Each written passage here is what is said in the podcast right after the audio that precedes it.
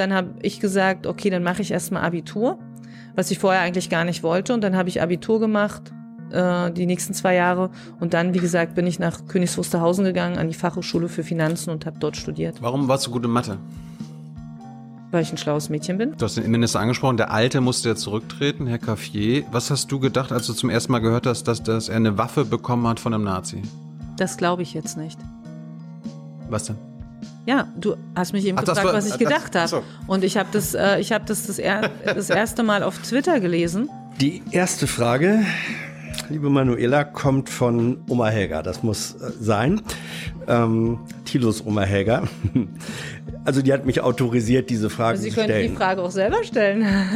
Wir haben ein sehr ein Expertenrat hier im Land aus ganz unterschiedlichen Expertenrichtungen und ich denke schon, dass sie unser Land, unsere Bevölkerung gut beraten haben und mit denen besprechen wir die Dinge und wir müssen ja eine einen Weg finden zwischen den Eltern, die sagen, das ist mir alles zu wenig und denen sagen, das ist mir alles für meine El für meine Kinder zu viel. Ja. Welche Experten haben dir gesagt, dass wir äh, Nord Stream 2 brauchen? Warum brauchen wir Nord Stream 2? Nee, welche Experten haben dir das gesagt? So, eine neue Folge Jung Naiv. Wir sind in meiner Heimatstadt. Wo genau? Wir sind in der schönen Stadt Malchin in Mecklenburg-Vorpommern und direkt am Malchiner Hafen. Und für mich auch die Premiere in einem wunderschönen Café direkt am Hafen. Und das Café gehört dem Schwager von Tilo Jung. Das stimmt. Wer bist du? Ich bin Manuela Schwesig, die Ministerpräsidentin von Mecklenburg-Vorpommern. Äh, seit wann bist du das? Seit 2017. Warum bist du das geworden? Ich war eigentlich Bundesfamilienministerin und habe diese Aufgabe sehr gerne gemacht und es war schon immer auch mal mein Traum, Ministerpräsidentin äh, dieser schönen Heimat Mecklenburg-Vorpommern zu werden, aber eigentlich noch nicht zu diesem Zeitpunkt. Aber 2017 wurde mein Vorgänger Erwin Sellering schwer krank. Er war an Krebs erkrankt und äh, die akute Therapie, die er brauchte, ähm, er hatte sich entschieden, vom Amt zurückzutreten und hatte mich als Nachfolgerin vorgeschlagen. Und da war für mich klar, wenn äh, mein Land äh, in einer solchen Situation ist, wenn ähm, ich zeigen kann, dass ich in ein, einer schwierigen Situation etwas für mein Land tun kann, dann komme ich zurück und habe mein Amt als Bundesfamilienministerin niedergelegt und habe mich der Wahl als Ministerpräsidentin im Landtag gestellt, bin dort von einer Mehrheit gewählt worden, vor allem der SPD und der CDU. Ja, und bin seitdem Ministerpräsidentin. Jemals bereut? Nein, keinen einzigen Tag, keine einzige Nacht, auch, auch nicht in den schweren Zeiten. Und das war immer dein Traum? Äh, Du kommst aber eigentlich aus Brandenburg. Also hast du immer davon geträumt, Ministerpräsident von Brandenburg zu werden? Also ich habe eigentlich nicht wirklich als Jugendliche oder als junge Frau von Ministerpräsidentin geträumt, weil ich gar nicht wusste, was das ist und wie man da hinkommt. Äh, es ist eigentlich bei mir so eine typische Geschichte, wie sie viele erlebt haben, die in der eh- ehemaligen DDR groß wohnen und die dann zur Wende Jugendliche waren. Eigentlich wollte ich als Kind Erzieherin werden und hatte mich auch schon dann als Jugendliche um einen Ausbildungsplatz als Erzieherin beworben. Und als dann die Wende kam, die friedliche Revolution, stand alles auf dem Kopf. Mein Ausbildungsplatz gab es so auf einmal nicht mehr. Und dann habe ich erstmal Abitur gemacht. Und weil ich gut in Mathe war, hat die Berufsberatung gesagt, gehen Sie mal zum Finanzamt, die brauchen Leute. Und ähm, ich bin in der kleinen Stadt Selo aufgewachsen. Einige kennen das, die mit Geschichte sich äh, interessieren, die sich für Geschichte interessieren. Selo, Seloer Höhen. Dort war die letzte Schlacht vor Berlin im Zweiten Weltkrieg. Ein großer Soldi Soldatenfriedhof. Und das ist eine kleine Stadt. Und die ist in der Nähe von Frankfurt an der Oder, wo ich auch geboren bin und dann in Selo aufgewachsen. Und äh, wie gesagt, ich habe dann Abi gemacht, habe Finanzen studiert und habe dann meinen Mann kennengelernt. Übrigens bei einem Lehrgang für Steuerfahndungsprüfer, weil ich war eine Zeit lang in der Steuerfahndung. Ähm, und ich bin wahrscheinlich die Einzige, die in Deutschland sagen kann, ich hatte etwas von der Steuerfahndung. Und zwar habe ich meinen Mann kennengelernt und der ist Ur-Schweriner, Ur-Mecklenburger, seine ganze Familie. Und dann war die Frage, wer zu wem? Und da habe ich mich für die Heimatstadt meines Mannes entschieden, für Schwerin, für Mecklenburg-Vorpommern. Auch deshalb, weil ich schon als Kind immer in diesem Land war. Wir haben als Kind immer Urlaub gemacht mit meiner Familie an der Ostsee, an vielen schönen Orten. Und deswegen war das so für mich wie eine zweite Heimat. Und als ich dann nach Mecklenburg-Vorpommern kam, in Schwerin, war es mir wichtig, mich wieder sozial zu engagieren. Ich war vorher in meiner Heimatstadt in einem Kinderverein tätig. Ich habe ein Kinder- und Jugendtelefon gegründet, am Sorgentelefon auch selber beraten, habe deutsch-polnische Fanlager betreut und irgendwie hatte ich das Gefühl, das ist jetzt hier meine neue Stadt, ich will mich einbringen, hatte Kontakt zur SPD und die haben junge Leute gesucht, die fürs Stadtparlament kandidieren. Und dann habe ich fürs Kommunalparlament kandidiert und da hatte ich aber mit ich sag mal, Partei mit, äh, da war für mich weit weg, was ist Ministerpräsident, wie wird man Ministerpräsident, das war nicht mein Ziel, sondern mich zu engagieren vor Ort. Das habe ich dann gemacht im Stadtparlament und habe gesagt, jetzt möchte ich aber nichts mit Finanzen machen, sondern wieder dahin, was meine Wurzeln sind, mich sozial engagieren und habe dann vor allem im sozialen Bereich ehrenamtliche Kommunalpolitik gemacht und bin dann, als Erwin Sellering Ministerpräsident wurde, gefragt worden, ob ich Sozialministerin des Landes werde. War dann Sozialministerin, Arbeitsministerin, Gesundheitsministerin, bin dann als Bundesfamilienministerin ähm, nach Berlin gewechselt und dann eben, wie gesagt, als Ministerpräsidentin zurückgekommen. Also ich habe das nicht geplant, sondern eigentlich war mein Einstieg in die Politik der Wunsch nach Engagement für meine Heimat, für mein Heimatland. Hm. Und das ist auch meine Erfahrung in der Politik. Es wird viel berichtet über die negativen Seiten der Politik und die gibt es auch. Aber ich kann für mich sagen, jeden Tag bin ich total dankbar, dass ich in diesem freien Land lebe, wo ich mitgestalten darf. Das hast du ja gleich deine ganze Lebensgeschichte schon erzählt. Äh, hey Leute, hier sind Thilo. Und Tyler. Junge Naiv gibt es ja nur durch eure Unterstützung. Hier gibt es keine Werbung, außer für uns selbst. Das sagst du jetzt auch schon ein paar Jahre, ne? Ja. Aber man muss ja Aber mal wieder darauf halt, hinweisen. Ne? Stimmt halt. Ne? Und ihr könnt uns per Banküberweisung unterstützen oder PayPal. Und wie ihr das alles machen könnt, findet ihr in der Podcast-Beschreibung. Du bist in der DDR groß geworden, mhm. geboren. Äh, hast du in der Schule gelernt, dass du, oder hast du in deiner Jugend gelernt, dass du in der Diktatur lebst? Ja, nicht wirklich. Äh, in der Schule äh, zu DDR-Zeiten gab es Staatsbürgerkundeunterricht und da wurde ja nicht äh, die DDR kritisch beleuchtet. Mhm. Ich selber bin gerne in die Schule gegangen. Ich habe äh, die Gemeinschaft mit den mit Kindern und Jugendlichen geliebt. Äh, ich habe viel in meiner Freizeit gemacht, vor allem in einer Kinder- und Jugendtanzgruppe. Also ich muss für mich sagen, rückblickend war mir als Kind und Jugendliche das nicht bewusst, dass ich in einer Diktatur lebe und als ich dann 15, 16 war, kam ja die äh, friedliche Revolution, wurde die Mauer eingerissen und erst in den Jahren danach, auch mit der ja, Aufarbeitung dieser Geschichte, auch der DDR-Diktatur, sind für mich, auch als Erwachsene, dann viele Sachen bewusst geworden. Hast du dich gefragt, warum die Leute demonstrieren gegen, gegen das SED-Regime? Wenn, wenn du vorher nicht gewusst hast, dass du in der Diktatur lebst? Also wie, wie hast du dir das erklärt, dass die Leute hier einen Umsturz wollen? Na dann, da fingen ja dann die Diskussionen an. Dann hab, da habe ich auch Dinge besser verstanden, die zum Beispiel mein Vater berichtet hat. Mein Vater ist ja Schlosser, er ist auf dem Baubetrieb, äh, hat auf einem Baubetrieb gearbeitet und hat oft beim Armbrot erzählt, es war heute kein guter Tag, wir hatten kein Material, aber als Kind mit, sag ich mal, zwölf oder vierzehn habe ich das für mich gar nicht einordnen können. Und natürlich, als dann die ersten Demonstrationen losgingen, in meiner Heimatstadt erst später, aber als dann vor allem, ich weiß noch, wie ich abends nach Hause kam und äh, Nachrichten in unserem Schwarz-Weiß-Fernseher geschaut habe und dann die Bilder vom Mauerfall gesehen habe, ja, wobei es ja kein Mauerfall war, sondern ein, ein Einsturz der Mauer von von den Menschen gemacht. Erst da fing, also habe ich an dem Abend haben wir alle noch nicht realisiert, was das wirklich bedeutet und ob es wirklich so sein wird.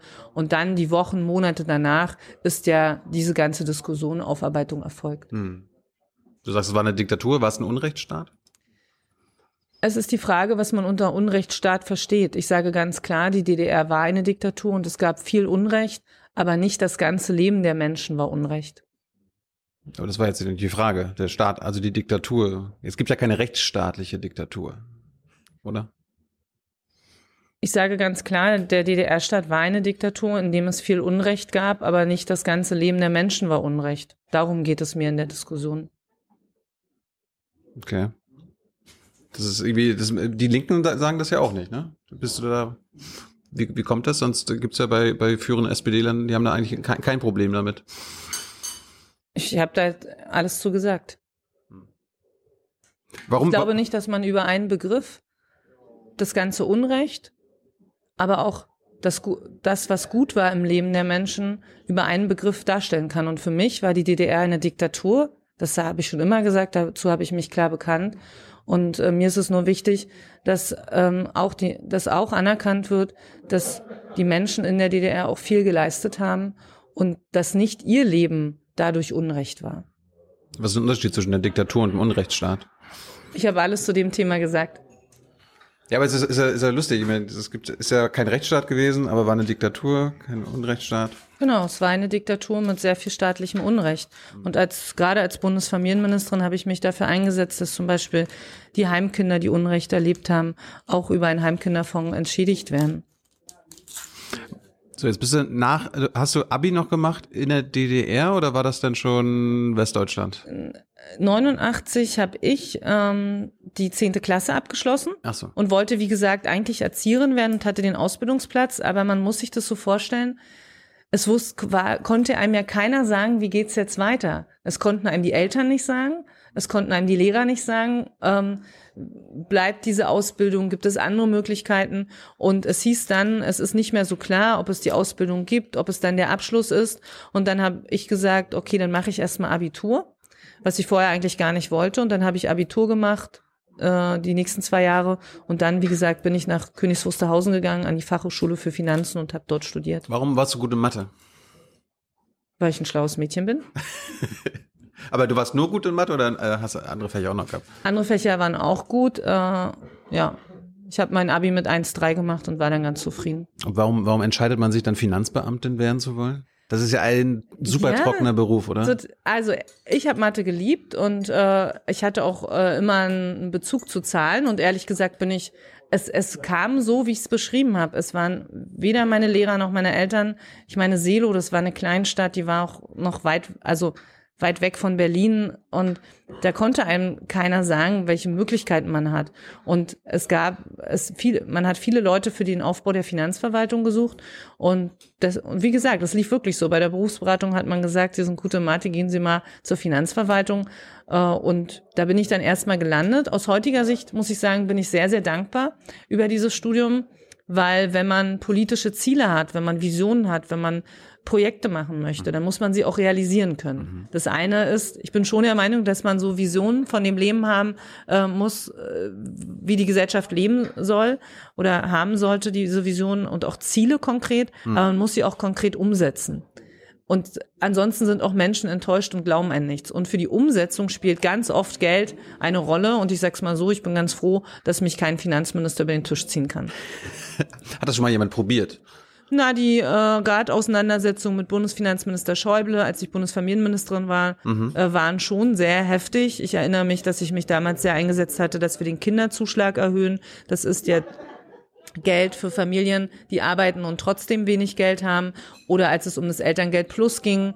Und dann ist es schon gut, wenn man auch diese Verhandlung besteht. Und jetzt als Ministerpräsidentin muss ich natürlich ganz oft mit dem Bund äh, um Geld verhandeln bei ganz wichtigen Projekten. Und als Vorsitzende des Vermittlungsausschusses ähm, muss ich oft äh, eben ja für Bund und Länder für wichtige Themen verhandeln, zum Beispiel den Digitalpakt Schule. Und dann ist es schon gut, wenn man sehr strukturiert ist und wenn man auch mit Geld und Zahlen umgehen kann. Warum, warum bist du dann Steuerfahnderin geworden? Konntest du das aussuchen oder war da einfach eine Stelle frei? Das konnte ich mir aussuchen. Man muss sich das so vorstellen.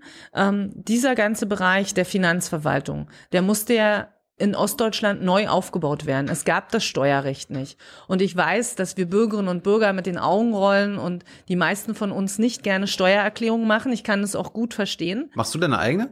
Äh, früher habe ich sie gerne gemacht, aber seitdem ich aus dem Thema raus bin, bin ich sehr froh, dass mein Mann auch Steuerrecht studiert hat. Der hat sogar den Steuerberater gemacht und er macht unsere gemeinsame Einkommensteuererklärung. Und jetzt kann ich viel besser nachvollziehen, dass die Leute sagen, oh, das ist so kompliziert und man, dass man es auch vielleicht vor sich hinschiebt.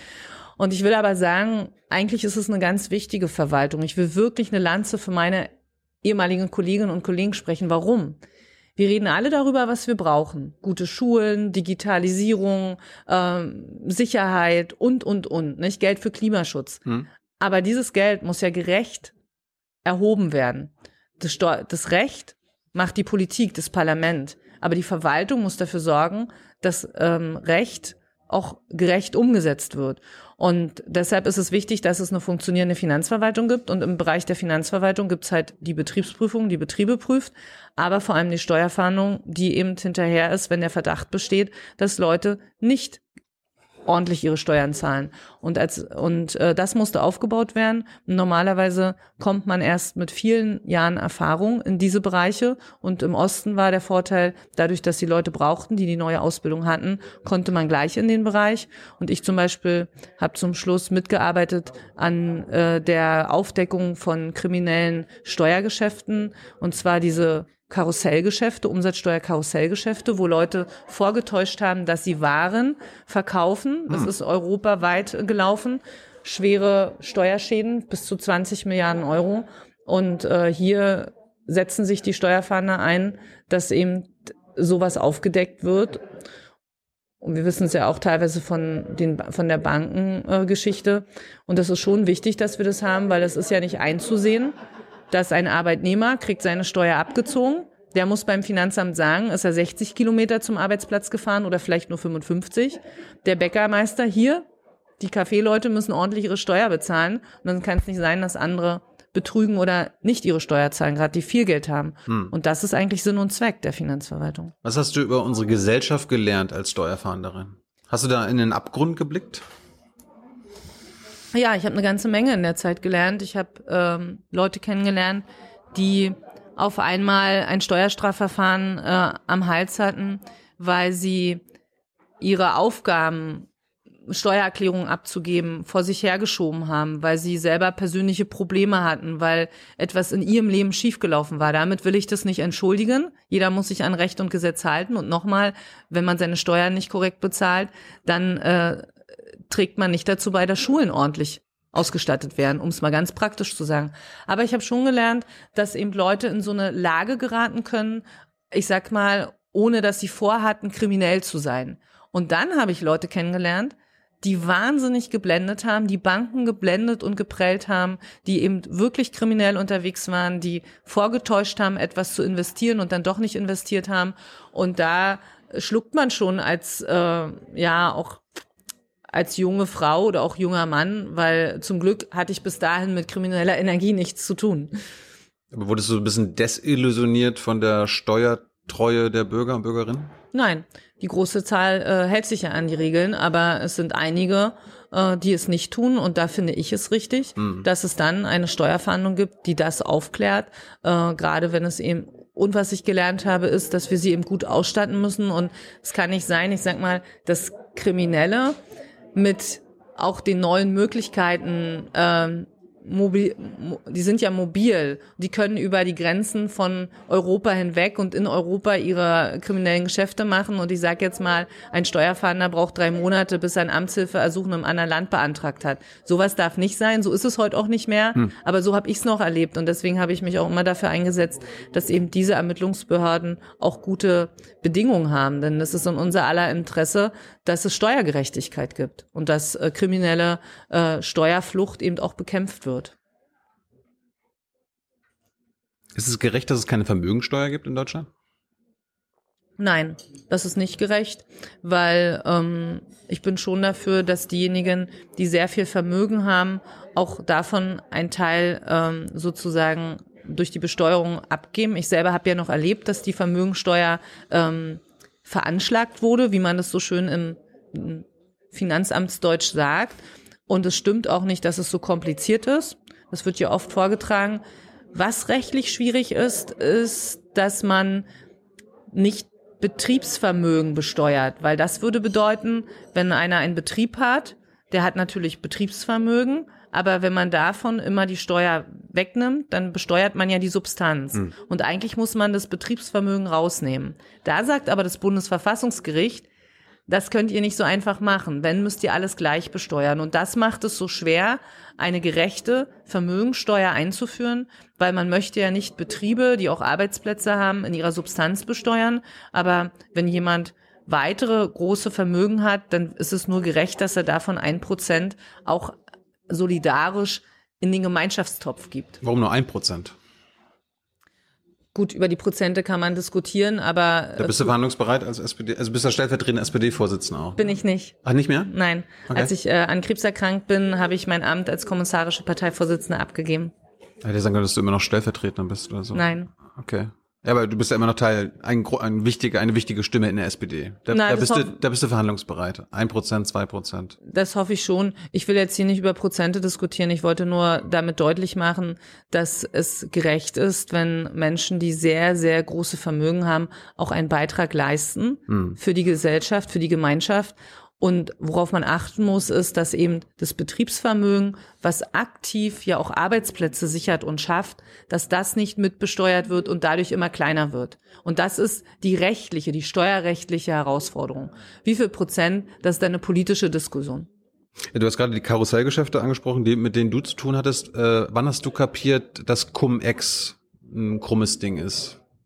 In der Cum-Ex-Sache stecke ich nicht gut genug drin, so dass ich mir da äh, weder inhaltlich noch politisch ein Urteil erlauben kann. Aber wie als, als Politikerin, als Ministerpräsident, das ist ja der größte Steuerskandal der deutschen Geschichte. Wie stehst du dazu?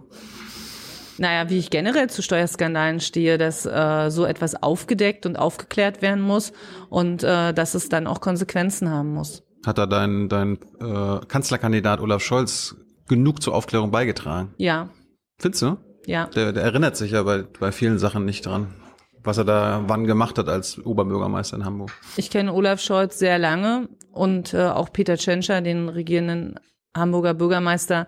Und beide sind in dieser Frage sehr klar und sehr seriös. Aber ich habe es eben auch schon gesagt, dass ich nicht in jedem Detail so drin stecke, dass ich mir eine detaillierte Bewertung erlauben kann. Wenn du jetzt nicht mehr Ministerpräsident wärst und aus der Politik ausscheidet, könntest du wieder äh, beim Finanzamt arbeiten als Steuerfahnderin. Rein theoretisch könnte ich das, aber Du bist ja beurlaubt, glaube ich, oder? Als Finanzbeamte? Ich glaube schon. Ich habe mir ehrlich gesagt, habe ich mir darüber noch gar keine Gedanken gemacht, weil ich mir über die Gedanken, was nach einer Zeit als Ministerpräsidentin ist, die habe ich mir noch gar nicht gemacht. Ja, aber könnte ja sein, dass du sagst, ich habe einfach keinen Bock mehr, ich schmeiß hin äh, oder ich habe alles erreicht und ich will jetzt nochmal zehn Jahre normal arbeiten. Wenn es, wenn es kommen sollte, dann mache ich mir Gedanken, aber ähm, jetzt ist es nicht so. Im Gegenteil, ich, äh, wie alle wissen, kandidiere ich äh, als Spitzenkandidatin der SPD in Mecklenburg-Vorpommern und ich möchte gerne mein Amt als Ministerpräsidentin fortsetzen. Es ist ein unfassbar schönes Amt, trotz dieser ganzen schwierigen Zeiten der letzten Monate. Das war schon auch heftig. Äh, aber es ist einfach das schönste Bundesland und es ist eine ganz große Ehre, Ministerpräsidentin zu sein. Dafür trete ich jetzt an. Ja. Und deshalb bitte um Verständnis, dass ich wirklich gar keinen klitzekleinen Gedanken daran verschwende, was ich anderes machen könnte. Ja, aber mir ging es nur darum, du bist beurlaubt immer noch, oder? Wenn, wenn ich richtig informiert bin als Finanzbeamte? Ich glaube, dass es so ist, aber ganz ehrlich, äh, das müsste ich jetzt auch nochmal nachfragen, wie eigentlich diese rechtliche Situation ist, ob das irgendwann endet oder so. Darum, ich habe mir um meine eigene äh, Situation überhaupt gar keine Gedanken gemacht. Okay. Und Hat, das äh, können Sie mir abnehmen. Wenn man gegen Krebs kämpft und dann gegen Corona, dann hat man solche Gedanken nicht. Wir duzen uns übrigens. Äh, hat äh, Mecklenburg-Vorpommern genug Steuerfahnder und Steuerfahnderinnen? Ja, wir machen eine Personalberechnung. Die habe ich übrigens selber mal gemacht, als äh, ich bin dann später ins Finanzministerium gewechselt und deswegen weiß ich es zufällig genau. Ähm, wir machen eine konkrete Personalberechnung, die sich danach richtet, wie viel ähm, wie viel Steuerpflichtige man hat, wie viele Fälle man hat, etc. etc. Und danach wird das Personal bemessen. Mecklenburg-Vorpommern ist sicherlich nicht das Bundesland, ich sag mal, wo die größten ähm, Steuerfälle sind, weil wir einfach nicht das Bundesland sind, wo die größten Vermögen und, ähm, und äh, Betriebe sind. Du bist irgendwann in der SPD gelandet. Warum bist du bei der SPD gelandet? Warum bist du nicht bei der CDU gelandet, bei der FDP, bei den Grünen? Gibt's, gibt's ja auch alles. Bei der PDS. Ja, also für mich war klar, als ich äh, mich für eine Partei entschieden habe, dass ich mit keiner Partei zu tun haben will, die äh, entweder Nachfolgepartei der SED ist oder Blockpartei ist. Man muss ja wissen, die Linkspartei ist Nachfolgepartei der SED im Osten, aber CDU, FDP waren ja Blockparteien der SED. Das äh, finde ich deswegen immer ein bisschen komisch, dass sie dann so eine rote Sockenkampagne machen, äh, wenn wir vielleicht mit Linken koalieren. Aber das müssen sie erklären, äh, diese Parteien erklären. Für mich war klar, ich will in eine Partei, die daran, wo die Menschen daran beteiligt waren, dass diese friedliche Revolution entstanden ist. Und so habe ich übrigens auch den Kontakt zur SPD bekommen. In der SPD im Osten und auch bei uns im Bundesland sind ja viele, die aus der Kirchenbewegung kommen, die aus der Bürgerbewegung der DDR kommen. Übrigens auch bei den Grünen. Und ich hatte dann eben den Kontakt zur SPD und diese Grundwerte, Solidar- Solidarität, Freiheit und Gerechtigkeit, das sind Grundwerte, mit denen ich auch aufgewachsen bin, ohne dass ich jetzt einer Partei, dieser Partei angehört habe. Und deswegen habe ich mich für die SPD entschieden. Kannst du dein politisches Weltbild beschreiben?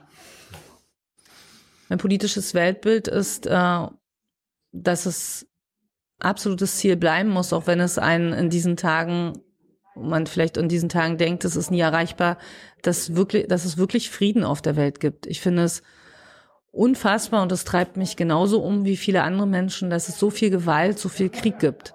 Und der Einsatz für Frieden ist das allererste, was alle wohinter sich alle stellen müssen. Das Zweite ist, dass wir in einer gerechten Welt leben, in einer Welt und vor allem in unserem Land, wo man wirklich auf jeden Bürger zählt, wo man jedem zutraut, dass er Stärken hat und auch respektiert, dass jeder Schwächen hat.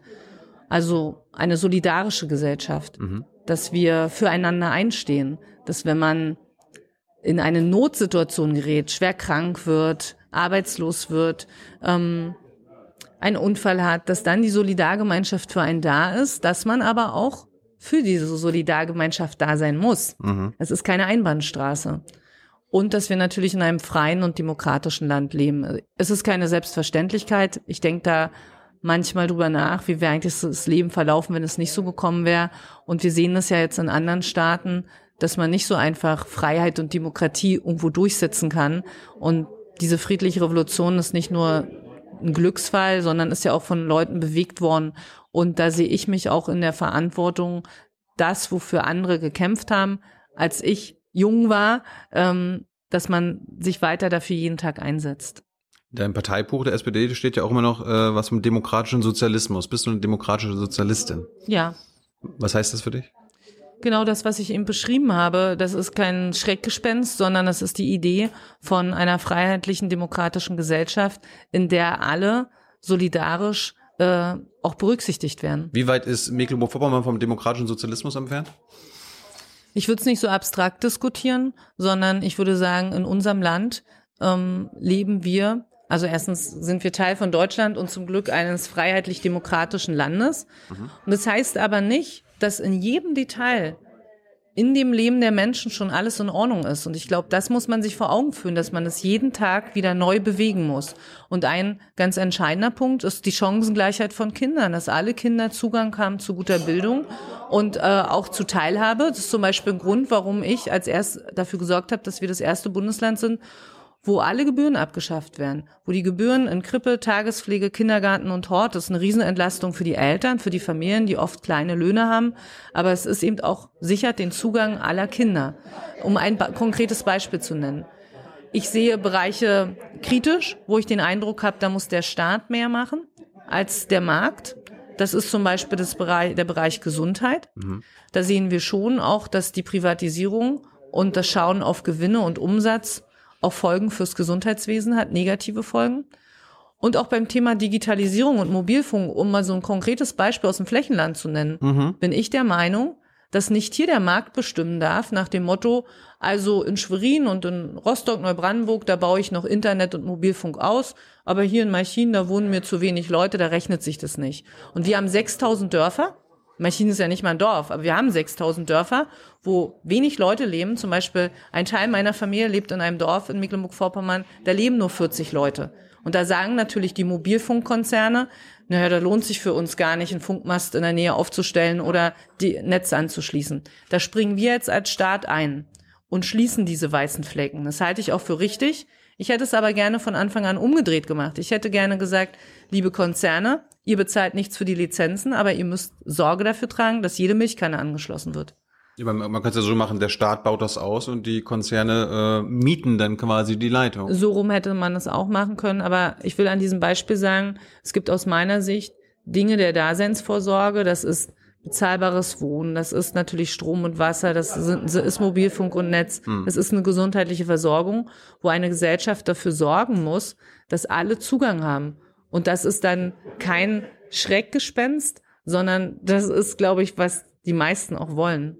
In eurem Wahlprogramm steht, dass Glasfaser, äh, also in eurem Regierungsprogramm mhm. steht das ja bis 26, Glasfaser für Schulen, private Betriebe und private Haushalte kommt. Das ist, also es wird kommen, steht da drin. Heißt das für alle Schulen, für alle privaten Haushalte, für alle äh, privaten Betriebe? Ja, 100 Prozent.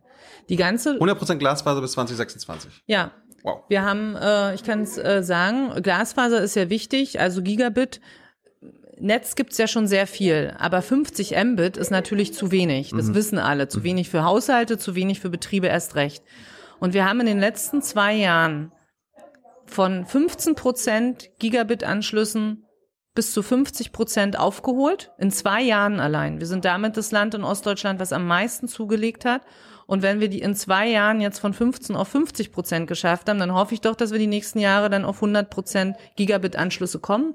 Und das habe ich ja eben gemeint damit. So wie ja der Brief zum Glück noch in jeden Briefkasten im Land gesteckt wird, egal wie weit das Dorf entfernt ist, wie, egal, das, auch im letzten Haus, so muss ja auch da die E-Mail ankommen oder der Anruf. Also können sich die Mecklenburger freuen, bis 26 haben alle Glasfaser im Land. Übrigens, Also um, äh, wenn wir davon ausgehen, dass ihr an die Regierung kommt oder du Ministerpräsidentin bleibst. Ja, wenn äh, ich will eins dazu sagen, manche sagen ja, ja, und warum dann noch so lange? Aber man muss sich einmal vorstellen, um alles anzuschließen, muss man mit den Kabeln einmal um die Welt und nochmal ein halbmal um die Welt. Nur, dass alle mal eine praktische Vorstellung haben, was das eigentlich bedeutet, weil manche so tun, als ob das morgen alles verlegt ist. Und das ist natürlich eine praktische Frage, wie alles umgesetzt wird. Ähm, vielleicht dazu noch, wir bezahlen das, den Ausbau zu 100 Prozent als Land. Also kein Dorf, kein Landkreis muss dazu einen Cent zugeben. Du hast gerade die Privatisierung im Gesundheitswesen angesprochen. Gibt es private Krankenhäuser in Mecklenburg-Vorpommern? Ja, sehr viel. Es gibt willst du dicht machen oder äh, verstaatlichen wieder oder vergesellschaften?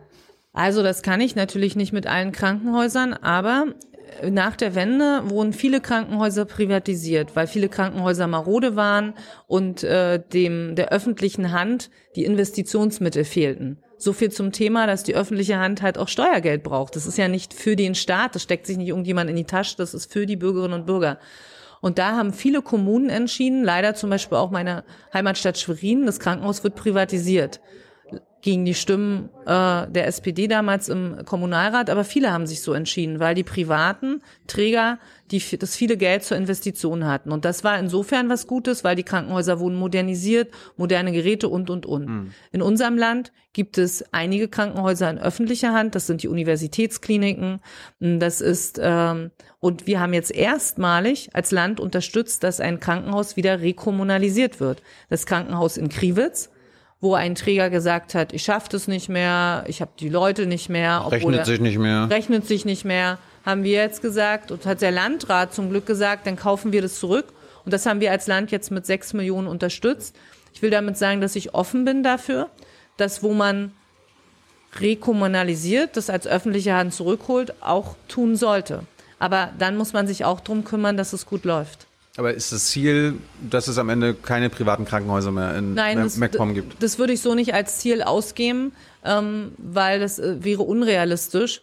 Und es kommt drauf an, wenn ein Träger, ein privater Träger oder freier Träger in diesem Krankenhaus die Angebote anbietet, die zur Gesundheitsversorgung notwendig sind, und wenn er sein Personal da hat, es gut bezahlt und investiert, dann hat ja auch gar keiner was dagegen, dass es ein privater Träger ist. Aber wenn es so ist, wie wir das jetzt zum Beispiel in einem Krankenhaus erlebt haben, dass ein großer Konzern, der 10.000 Mitarbeiterinnen und Mitarbeiter in Deutschland beschäftigt, der Gewinne macht, dann auf einmal sagt, die Geburtenstation muss ich schließen, weil ich finde da keinen mehr. Und in Wahrheit sind eigentlich die Gründe, es rechnet sich für mich nicht. Und das ist halt kein Einzelfall in Deutschland, sondern diese Fälle gibt es sehr viel. Dann läuft was schief.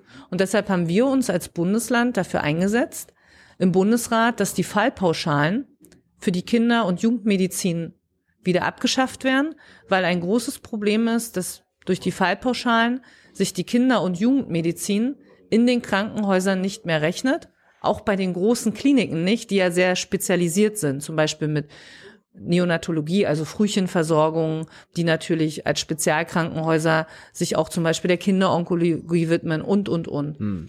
Und die, das Fallpauschalensystem drückt natürlich schon in diesem Bereich äh, die Wirtschaftlichkeit.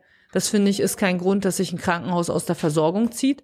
Aber auch der Staat kann etwas tun, dass diese, äh, dass die Bezahlung in diesem Bereich eben nicht nach Fallpauschalen, sondern nach echter Arbeitsleistung geht. Du musst jetzt den Konzern nennen, über den du gerade geredet hast.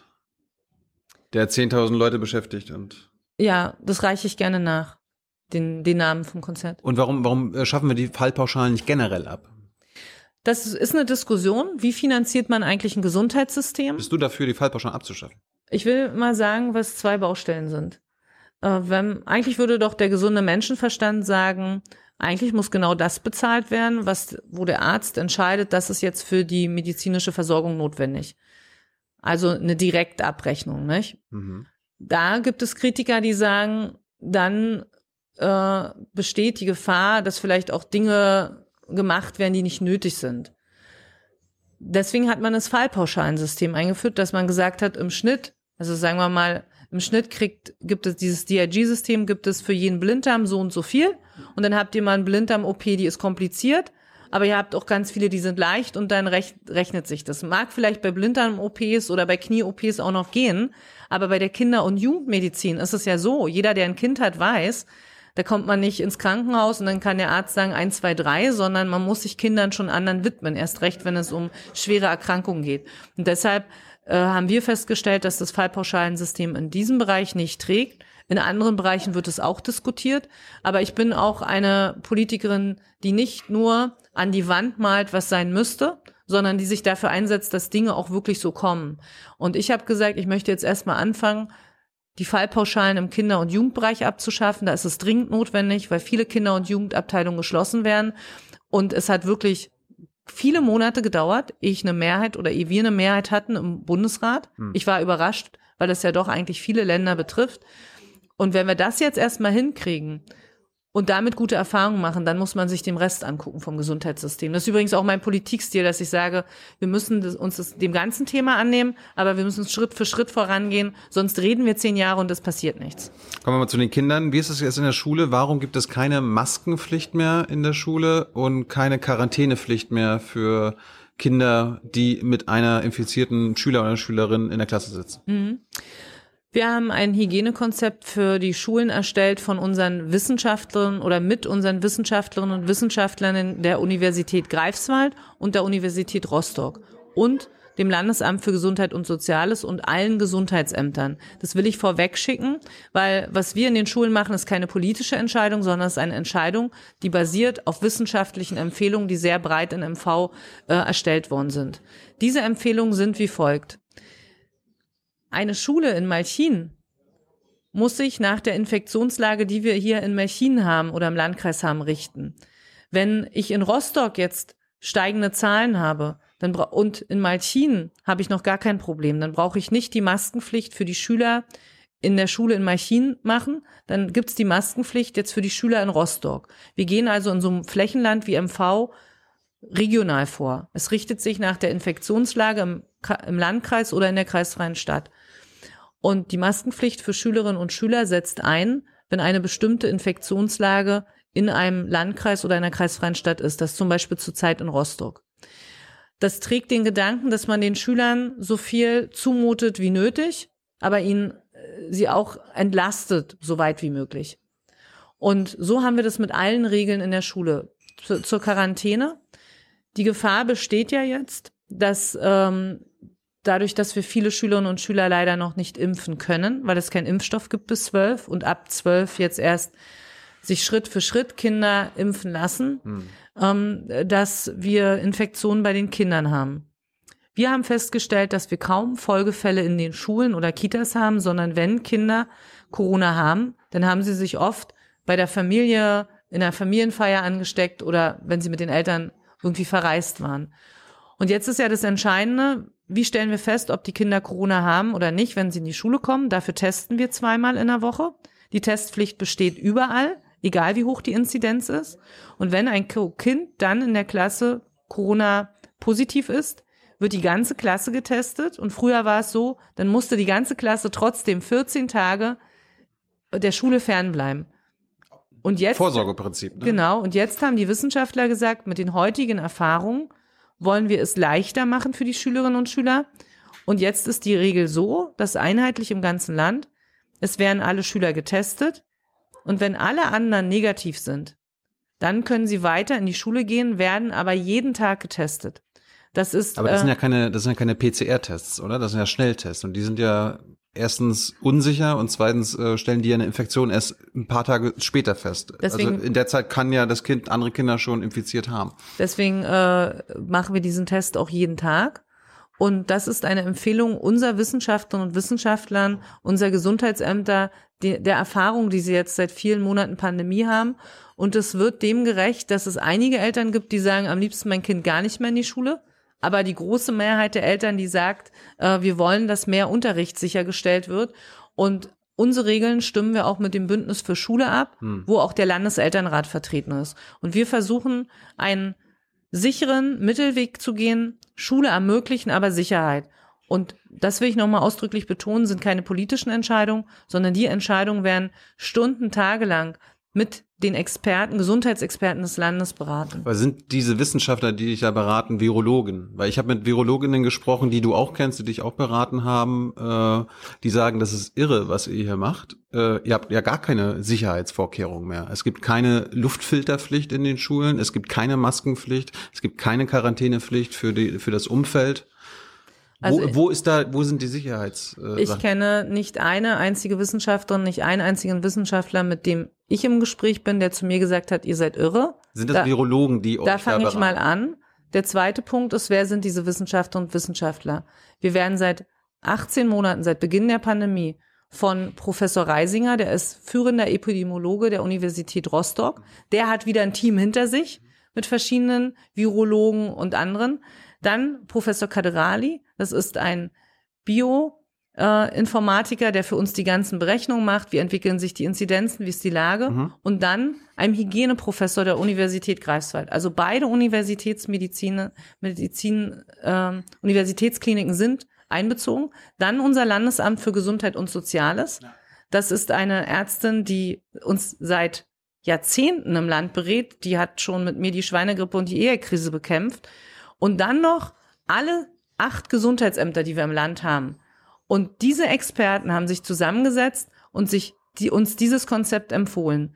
Und dass wir gar keinen Sicherheitsstandard haben, das weise ich zurück. Ich halte das, wie es in anderen Ländern ist, wo das Gesundheitsamt entscheidet, je nachdem, für schwieriger. Wir haben, sind eins der wenigen Bundesländer, was ein Konzept hat. Und unser Konzept beinhaltet die Maskenpflicht.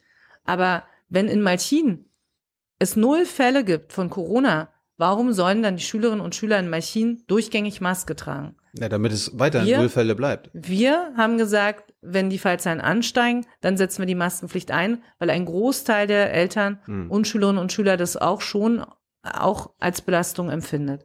Und unsere, nochmal, gerade unser Epidemiologe Professor Reisinger ist ein starker Verfechter der Maskenpflicht und hat gesagt, bis zu einem bestimmten Punkt können wir die Kinder hier entlasten. Zweiter Punkt, wir haben die durchgängige Testpflicht. Die haben wir aufrechterhalten, unabhängig von der Inzidenz. Aber es ist ein Schnelltest, keine PCR-Tests. Und dritter Punkt, ja, wir machen ja jetzt alle, prüfen ja alle jetzt diese, die, äh, diese Pool-Testung mit PCR-Test. Wenn PCR-Tests immer weiter entwickelt werden, dass sie uns schnell Auskunft geben, dann ist es ja gut. Aber mir nützt es ja nichts, dass ich ein Kind einen Tag vorher mit PCR teste und dann erst nächsten Tag das Ergebnis es bekomme. gibt ja so schnelle PCR-Tests. ne? Ja, genau. Wenn äh, so, das wird ja jetzt geprüft, ob wir die noch stärker in den Einsatz bringen können. Da haben wir auch erste Modellprojekte. Und der dritte Punkt: Lüftung. Auch hier vertreten unsere Experten ganz klar die Aussage: Wir wollen, dass ihr in den Schulen echtes Lüften macht. Wir haben trotzdem ein großes Landesprogramm aufgelegt, wo die Schulträger jetzt selbst entscheiden können, wollen sie das echte Lüften mit Fenstern machen oder wollen sie Lüftungsgeräte oder Lüftungsanlagen? Denn es gibt Schulen und Lehrerinnen und Lehrer, die Lüftungsgeräte ausprobiert haben und sagen, wir wollen es nicht mehr in unserem Unterricht. Und unsere, ich kann es nur sagen, unsere Professoren, die für Hygiene unter, äh, sind, für Epidemiologie, die sagen, Leute, legt bitte auf das echten Lüften Wert. Es geht aber nicht in jedem Schulgebäude, weil man auch Schulgebäude hat, die das gar nicht hergeben, weil es alte Gebäude sind. Also Denkmalgeschützte zum Beispiel. Wir haben gerade eine Schule niegelnagelneu saniert und da kommt natürlich eine Lüftungsanlage rein. Aber nochmal, als Land haben wir natürlich die Mittel bereitgestellt. Das Es ist, ich finde es schwierig, wenn Leute, ich muss das mal sagen, die gar nicht im Land sind, die gar nicht in diesen ganzen Expertenrunden sind. Wenn, wenn immer von außen Leute dann sagen, das ist richtig und das ist nicht richtig und sie sind, sie wissen gar nicht Bescheid, was sich die Experten, die ja hier seit Jahren Verantwortung tragen und die uns ja durch die Corona-Pandemie auch gut beraten haben, wenn die sich Gedanken machen, da würde ich schon drum bitten, ähm, dann sollten sie sich erst bei diesen Experten auch erkundigen.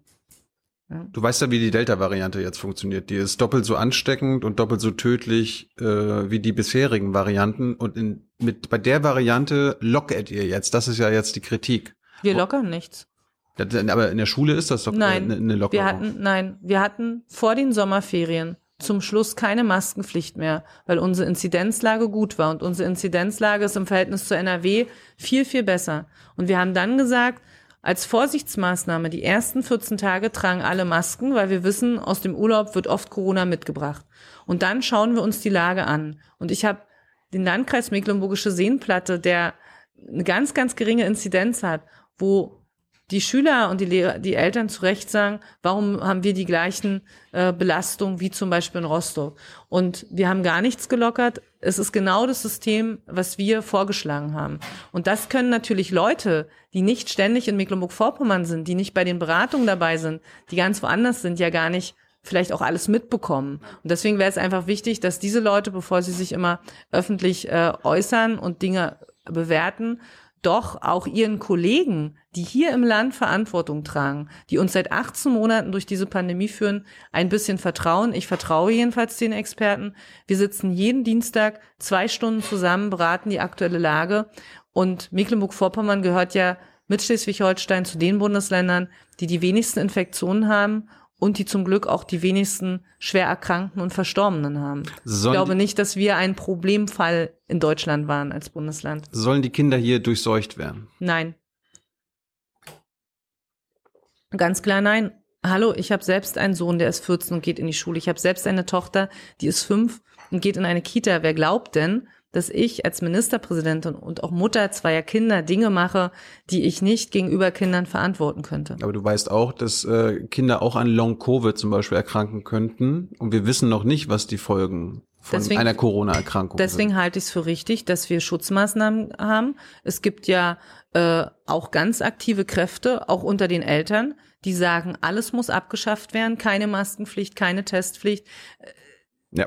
Jetzt wird die eine Seite eben die ganze Zeit diskutiert. Es gibt auch eine andere Seite der Eltern, die will nicht eine einzige Maßnahme mehr in den Schulen. Und da sage ich natürlich ganz deutlich, das geht nicht. Wir müssen uns, wir versuchen, jede Woche uns anzuschauen, wie kann der Weg für unsere Kinder gehen, dass wir sie bestmöglichst schützen, dass wir aber auch schauen, dass die für sie die Belastung sich in Grenzen halten. Das ist eigentlich der Weg, den wir gehen. Aber es könnte ja auch eine lebenslange Belastung bedeuten. Es gibt ja irgendwie erste Studien, die sagen, 10 Prozent der Kinder, die an, Long, die an Covid äh, erkranken, haben irgendwie Long-Covid-Schäden. Wenn wir bei 1 Prozent sind, das ist jede hundertste Kind könnte langfristig Schaden bekommen, Parkinson irgendwann bekommen äh, und alles Mögliche.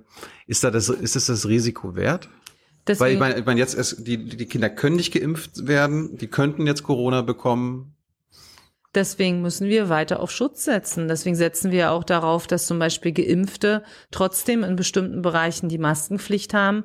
Äh, deswegen äh, haben wir Hygienekonzepte in den Schulen. Deswegen gibt es Masken- und Testpflicht in den Schulen. Und Ja, äh, eben ja nicht. Also die Maskenpflicht doch, gibt's ja die nicht. Maskenpflicht gibt es in einer, ab einer bestimmten Situation. Und das ist auch richtig so. Ja, aber nicht generell. Ja, da kann man unterschiedlicher Meinung sein. Ich vertraue da unseren Experten, unseren Gesundheitsexperten, die uns seit Monaten sehr, sehr gut beraten.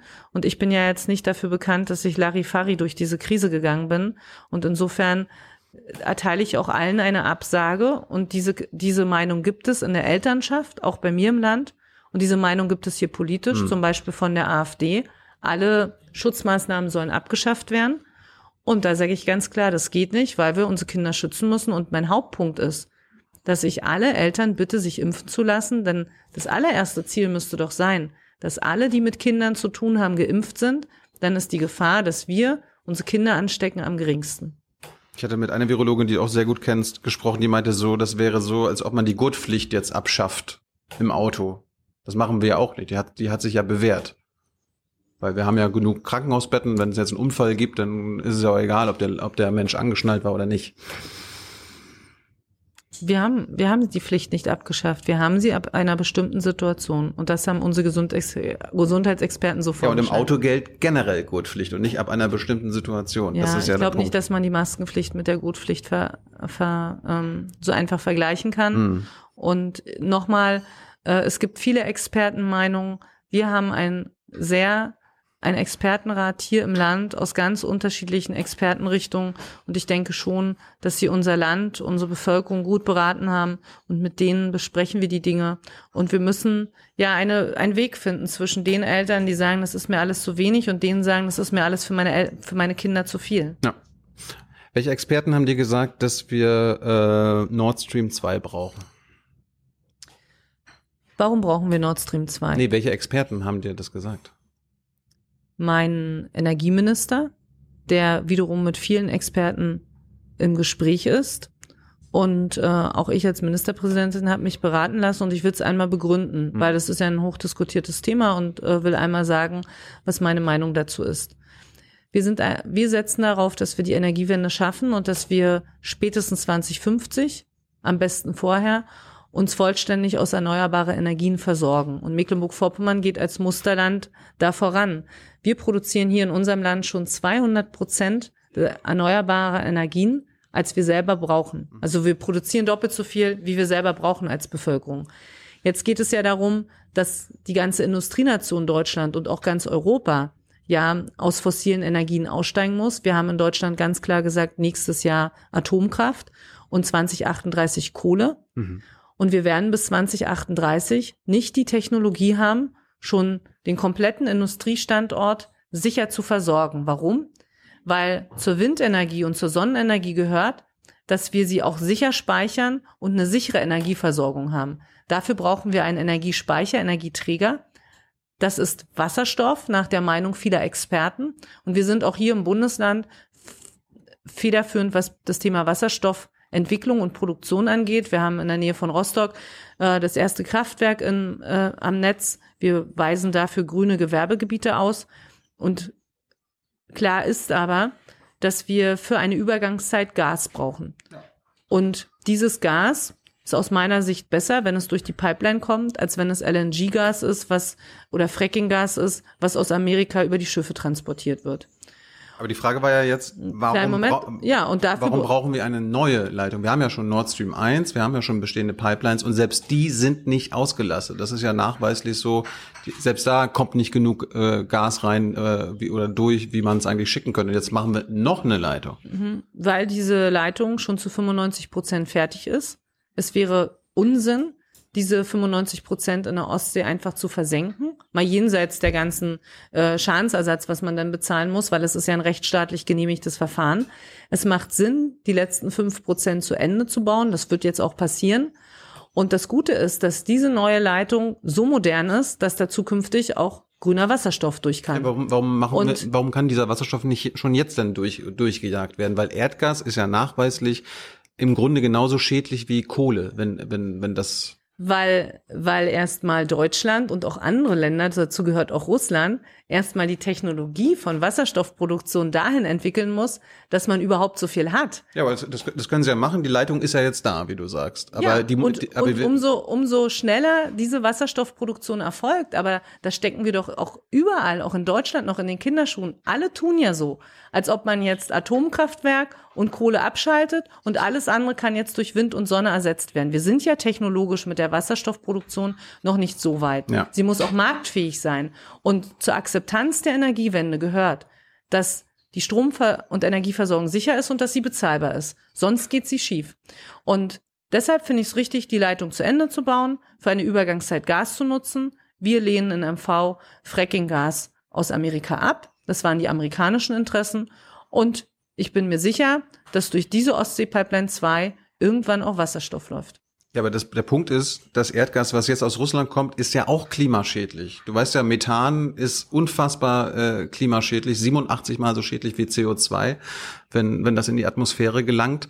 Und ihr wollt jetzt quasi noch mehr äh, Leitung da durchbraten. Das hat ja nichts mit Klimaschutz zu tun. Wir werden für eine Übergangszeit, das kann niemand bestreiten und das bestreiten übrigens nicht mal die Studien, die gegen Nord Stream sich richten, dass wir für eine Übergangszeit Gas brauchen. Die Studien gehen davon Richtig, aus, nein, Moment, die Studien gehen davon aus, dass man Frackinggas und LNG-Gas nimmt äh, aus Amerika und das halte ich nicht für richtig. Dann sage ich, dann kann man auch dieses Erdgas nehmen und man muss sehen, andere Erdgasvorhaben werden jetzt stillgelegt in anderen Ländern. Also es wird, es gibt diese Bedarfe und meines Erachtens richtet sich doch die Kritik. Niemand regt sich darüber auf, dass eine Ostsee, dass nochmal eine Erdgaspipeline äh, gebaut wird, die Richtung Polen geht. Es ist doch gar keine Debatte um Klimaschutz, sondern es ist eine Debatte, weil diese Pipeline aus Russland kommt. Und ich finde, das sollte man dann ehrlich in der Diskussion sagen. Ich halte es für richtig, dass ja. man eine Pipeline, die zu 95 Prozent fertig ist, wo die Rohre längst in der Ostsee liegen, dass man die auch zu Ende baut. Und dann sollten sich alle anstrengen, technologisch so schnell wie möglich zur Wasserstofftechnologie zu kommen. Aber da sind wir noch nicht, dass wir alles mit der Wasserstofftechnologie im Grunde, dass wir so viel produzieren können, dass wir komplett umsteigen können. Wir werden eine Übergangszeit haben. Da kommt keiner dran vorbei. Du hast ja recht, der Bedarf ist da an Erdgas, den brauchen wir. Mhm. Aber der ist ja schon längst gedeckt durch die bestehenden Pipelines. Und die Frage ist ja jetzt, und das ist ja euer Argument, wir brauchen Nord Stream 2. Und das wurde ja mehrfach widerlegt, nicht nur vom DIW, äh, vom Umweltbundesamt, und von der Europäischen Union, von der Europäischen äh, EU-Kommission. Und der einzige, die einzige Studie, die äh, auf die ihr euch stützt, ist ja die vom EWI. Und die wurde ja in Auftrag gegeben von Nord Stream 2. Also im, im, im Grunde fragt der Bauer da ja den, den Fuchs, wie er seinen Hühnerstall schützen soll. Das ist ja ein bisschen komisch. Erstens ist es so, dass auch die Studie vom DEW davon ausgeht, dass man für eine Übergangszeit LNG-Gas braucht. Und das lehnen wir ab. Ich möchte nicht, dass LNG-Gas, äh, das Fracking-Gas über Schiffe aus Amerika kommt. So, das kann, kann man unterschiedlicher Meinung sein. Aber auch diese Studie geht davon aus, dass man Gas braucht, aber man soll andere Gasvorhaben nutzen. Und der zweite Punkt, äh, deswegen darf man nicht so tun, das eine ist schädlich und das andere wäre nicht schädlich, ja. Und der zweite ist beides Punkt, schädlich, ist richtig. Genau. Und der zweite Punkt ist, dass andere. Die Frage ist jetzt, warum jetzt noch mehr schädliches Gas über Nord Stream 2, wenn wir schon Nord Stream 1 haben? Weil ich nicht dafür bin, das Fracking-Gas zu nutzen. Ja. Da haben wir, wir sagen nicht das Frackinggas und dafür das Erdgas. Punkt. Da kann man unterschiedlicher Meinung sein. Hm. Das ist ja auch der Grund gewesen, warum Amerikaner äh, mit Sanktionen gedroht haben, weil sie eigentlich ihr Frackinggas auf den Markt bringen wollen. Und der zweite Punkt, es gibt Länder in Europa, die ihre Erdgasvorhaben nicht mehr nutzen, nutzen können und deshalb auch darauf angewiesen sind, das ist ja ein europäisches Projekt Nord Stream 2. Es ist ja nicht nur ein russisches Projekt, sondern ein europäisches. Und ich bin dafür, dass es jetzt fertiggestellt wird und dass wir alle unsere Kraft und Energie investieren, die Wasserstofftechnologie weiterzuentwickeln und wenn wir zu einer marktfähigen, umfangreichen Wasserstoffproduktion kommen, das wäre das Beste für die Energiewende. Selbst eure Studien sagen ja, dass ähm, wenn wir Nord Stream 2 in Betrieb nehmen, dass das nicht mit den, mit den Klimaschutzzielen eures eigenen Landes, der Bundesregierung, der, der, der Europäischen Union und der, des Pariser Klimaabkommens kompatibel ist. Unsere Landesregierung steht zu Nord Stream 2, das muss zu Ende gebaut werden, die letzten fünf Prozent. Wir werden es für die Übergangszeit brauchen. Und wir, und das kann man MV nicht vorwerfen, wir sind ein Land, was ganz stark äh, daran arbeitet, dass wir uns mit erneuerbaren Energien versorgen können. Wir brauchen die Wasserstofftechnologie und da sollten wir unsere Kraft investieren. Aber hat das Umweltbundesamt, was ja eine äh, unabhängige Behörde ist, Unrecht? Hat das äh, Deutsche Institut für Wirtschaftsforschung Unrecht?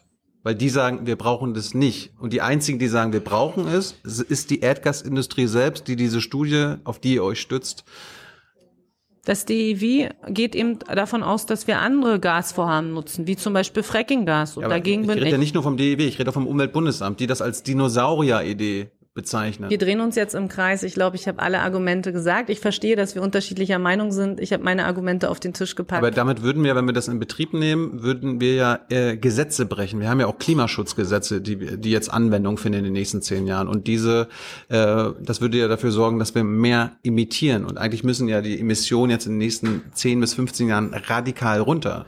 Und wenn wir jetzt die äh, die neue Pipeline ans Netz gehen lassen, dann wird das eben nicht passieren. Wir brechen keine Gesetze. Diese Pipeline ist rechtsstaatlich genehmigt und sie ist so modern, Die dass sie uns durch die, zukünftig beim die Thema Wasserstoff Manu, helfen kann. Manu, die Emissionen durch die Pipeline, damit werdet ihr Gesetze brechen, nämlich eure eigenen Klimaschutzgesetze. Ist es das wert? Dann solltest du mal diejenigen fragen, die blockieren, dass der, die überschüssige Energie, die wir hier schon längst produzieren, wir produzieren 200 Prozent erneuerbare Energien. Hm. Und warum wird nicht längst das durch ganz Deutschland durchgeleitet? Hm. Wir haben unsere Netze gebaut. Das liegt äh, woanders. Und da müsste man mal Leute fragen, die sich sonst sehr für den Klimaschutz äh, auf, äh, aufbrezeln Ja. und dann nicht hinkriegen, bei sich selber die Leitung zu bauen. Erkennst du, äh, aber erkennst du an, dass Erdgas kein, keine Brückentechnologie ist, wie es manche äh, behaupten? Erdgas brauchen wir nur für eine Übergangszeit. Unser Ziel muss sein, aller spätestens 2050 auszusteigen, komplett in Deutschland, möglichst eher Aber, ihr wollt, 2040. aber du willst doch hier mit der SPD, steht im Wahlprogramm, Genau. klimaneutral 2040. ja. Ich rede jetzt ja von ganz Deutschland. Die Pipeline ist ja nicht für Mecklenburg-Vorpommern. Es geht ja um die Industrienation Deutschland, die dauerhaft ihre Industriebetriebe klimafreundlich umgestalten muss. Und interessant ist zum Beispiel, ein Stahlwerk wie Salzgitter braucht einen Windpark für sich alleine. Wir werden noch sehr, sehr viel erneuerbare Energien brauchen und Mecklenburg-Vorpommern nochmal 200 Prozent schon. Wir würden sogar gerne noch mehr bauen. Ich freue mich, dass ich am Montag dabei bin, wie ein neuer Pachtvertrag unterschrieben wird für einen weiteren großen Offshore-Windpark. Und da muss doch die Reise hingehen und die Wasserstofftechnologie zu entwickeln. Das ist aus meiner Sicht, kommt das zu kurz, dass wir noch nicht über die marktfähige äh, Technologie verfügen, die eine dauerhafte Versorgung der Industrienation sicherstellt. Und da muss die Reise hingehen. Alles andere ist nur Übergang. Aber erkennst und MV hat sich sogar 2040 vorgenommen äh, und Deutschland wird vielleicht noch ein bisschen länger brauchen. aber erkennst du an, dass ähm, Erdgas genauso klimaschädlich ist wie Kohle? Das wurde ja nachgewiesen anhand des Methanausstoßes. Für mich ist ganz klar, dass wir aus alle fossilen Energien aussteigen müssen. Schritt für Schritt. Ist richtig, dass wir jetzt mit Atom anfangen. Ist richtig, dass wir mit Kohle, das hätte wegen mir sogar noch eher passieren können. Und wir werden auch aus Erdgas aussteigen. Wir müssen deshalb daran arbeiten und äh, dass wir mit den erneuerbaren Energien und mit Wasserstoff als Energieträger und Speicher so viel produzieren, dass es ausreicht und marktfähig ist. Daran müssen wir arbeiten. Da müssen wir unsere Kraft drauf verwenden. Vielleicht eine letzte Frage noch. Wenn ihr klimaneutral bis 2040 haben wollt, äh, deine potenziellen äh, Koalitionspartner wollen schon Klimaneutralität MV 2035, werdet ihr euch wahrscheinlich irgendwo in der Mitte treffen müssen. Heißt das denn, dass diese Pipeline auch dann dicht gemacht wird? Die Pipeline ist ja nicht für Mecklenburg-Vorpommern. Die Pipeline ist ja für die Pipeline ist ja für ganz Europa und das darf man nicht vergessen. Es gibt andere Länder. Die Kommission will auch Es Klimaneutralität bis gibt 2040. andere europäische Länder, die ein hohes Interesse haben, dass die Pipeline fertig wird, weil sie selber auch ihre Erdgasvorhaben stilllegen. Das ist der eine Punkt. Und der andere Punkt ist, dass ich hier nicht über Koalitionsoptionen und schon gar nicht über Koalitioninhalte spekuliere, sondern können- die SPD das können andere kämpft machen. für ihre Themen. Bist du eigentlich kritisch gegenüber dem russischen Regime? Ich sehe gerade, was das, das Thema Menschenrechte angeht, viele Sachen kritisch und ich unterstütze die Bundesregierung, dass sie die Sachen auch kritisch anspricht. Ich halte trotzdem daran fest, dass wir mit Russland im Dialog bleiben müssen. Und mein Bundesland Mecklenburg-Vorpommern hat seit vielen Jahren eine Partnerschaft mit dem Leningrader Gebiet. Und diese pflegen wir nicht nur im wirtschaftlichen Bereich, auch im Bereich der Kultur, im Bereich des Jugendaustausches. Und ich halte es für wichtig, dass man im Dialog bleibt. Die Bundesregierung fordert ja die Freilassung von Alexei Nawalny, fordert das Manuela Schwesig auch? Ich unterstütze die Bundesregierung in dieser Forderung. Also, Das habe ich schon mehrfach gesagt. also forderst du die Freilassung von Nawalny? Ich unterstütze die Bundesregierung in ihrer Forderung, Warum sagst du nicht, du unterstützt die Freilassung, äh, den Freilassungswunsch von Nawalny? weil ich nicht die Verhandlungspartnerin bin in dieser Du Frage. kannst ja sagen, Nawalny muss freigelassen werden. ja, das sage ich aber auch, wenn ich sage, dass ich die Bundesregierung unterstütze. Äh, forderst du die Rückgabe der Krim? Ich unterstütze die Bundesregierung in ihren kritischen Positionen. Ich war ja selbst Mitglied der Bundesregierung, als wir, als diese ganzen Probleme aufgetaucht sind. Da gibt es gar keine Zweifel. Das ändert nichts an meinem Dialog zu Russland. Ja, aber die, die Bundesregierung fordert die Rückgabe der, der äh, annektierten Krim, die fordert die Freilassung der, von Nawalny und du sagst das nicht, sondern sagst einfach nur, ich unterstütze die Bundesregierung. Warum sagst die- du das nicht? weil die Außenpolitik zwischen Russland und der Bundesregierung gemacht wird. Und die Bundesregierung hat in diesen kritischen Fragen meine Unterstützung. Ich als Ministerpräsidentin pflege im Rahmen der regionalen Partnerschaften, die übrigens ausgezeichnet worden sind von der Bundesregierung und von der russischen Regierung, pflegen wir unsere Partnerschaft. Und ich glaube ganz fest daran, dass wenn wir etwas erreichen wollen, auch für die russische Bevölkerung, dass man im Dialog bleiben muss. Ich meine, es, es gibt ja Leute, KritikerInnen, die dir vorwerfen, du kuschelst gerne mit äh, Autokraten. Das ist das Problem, dass solche schwierigen Themen eben nicht mehr sachlich diskutiert werden Weil, äh, und bist, differenziert. bist du dafür, dass die äh, Werft in Wolgast weiterhin Kriegsschiffe oder Rüstungsexporte quasi baut für die ägyptische Diktatur, für die saudische Diktatur? Ich habe mich dafür eingesetzt, dass die Werft in Wolgast, die spezialisiert ist auf militärischen Schiffbau, beteiligt wird an Bundeswehrprojekten. Mhm. Und die Wolf Werft in Wolgast wird deshalb in Zukunft Schiffe für die deutsche Marine bauen. War es ein Fehler, dass bisher die äh, Schiffe auch an die ägyptische Diktatur, an die saudische Diktatur verkauft wurden? Das ist ja eine Entscheidung gewesen, die äh, zum einen der Eigentümer getroffen hat und sind Entscheidungen gewesen, die damals von dem Gremium, was ja im Bund entscheidet, ob solche Lieferungen stattfinden dürfen oder nicht, ähm, dort entschieden werden. Das entscheidet nicht die Ministerpräsidentin. Aber ich habe selber mit dem Eigentümer gesprochen, dass ich es schwierig finde, wenn solche Schiffe gebaut werden, weil man immer wieder diese Diskussion hat und diese Diskussionen sind auch berechtigt und deshalb selber es gut finde, wenn diese Werft sich ausrichtet, Aufträge zu anzunehmen für die deutsche Marine. Und da die deutsche Marine jetzt stärker ausgestattet wird mit neuen Schiffen, freuen wir uns sehr, dass unsere Werft dort eben mitbaut. Also du bist nur noch für den Bau von Militärschiffen für Deutschland. Ich bin für den Bau von Militärschiffen, die auch geliefert werden dürfen. Aber nur für die- Deutschland. und also nur die- für die Bundeswehr. und dass die für Bundes- niemand anders mehr. Dass die Bund ja, wenn Frankreich Schiffe braucht, dann bin ich auch für Frankreich. Aber wenn die Türken oder die Russen oder die Saudis oder die Ägypter wollen, dann sagst, dann sagst du als Politikerin nein. Die Bund ich bestimme nicht, welche Schiffe da gebaut Aber du werden. kannst ja sagen, das finde ich richtig oder falsch. Ich finde es richtig, dass diese Werft nur Schiffe baut, wo die Lieferungen an Staaten zweifelsfrei sind.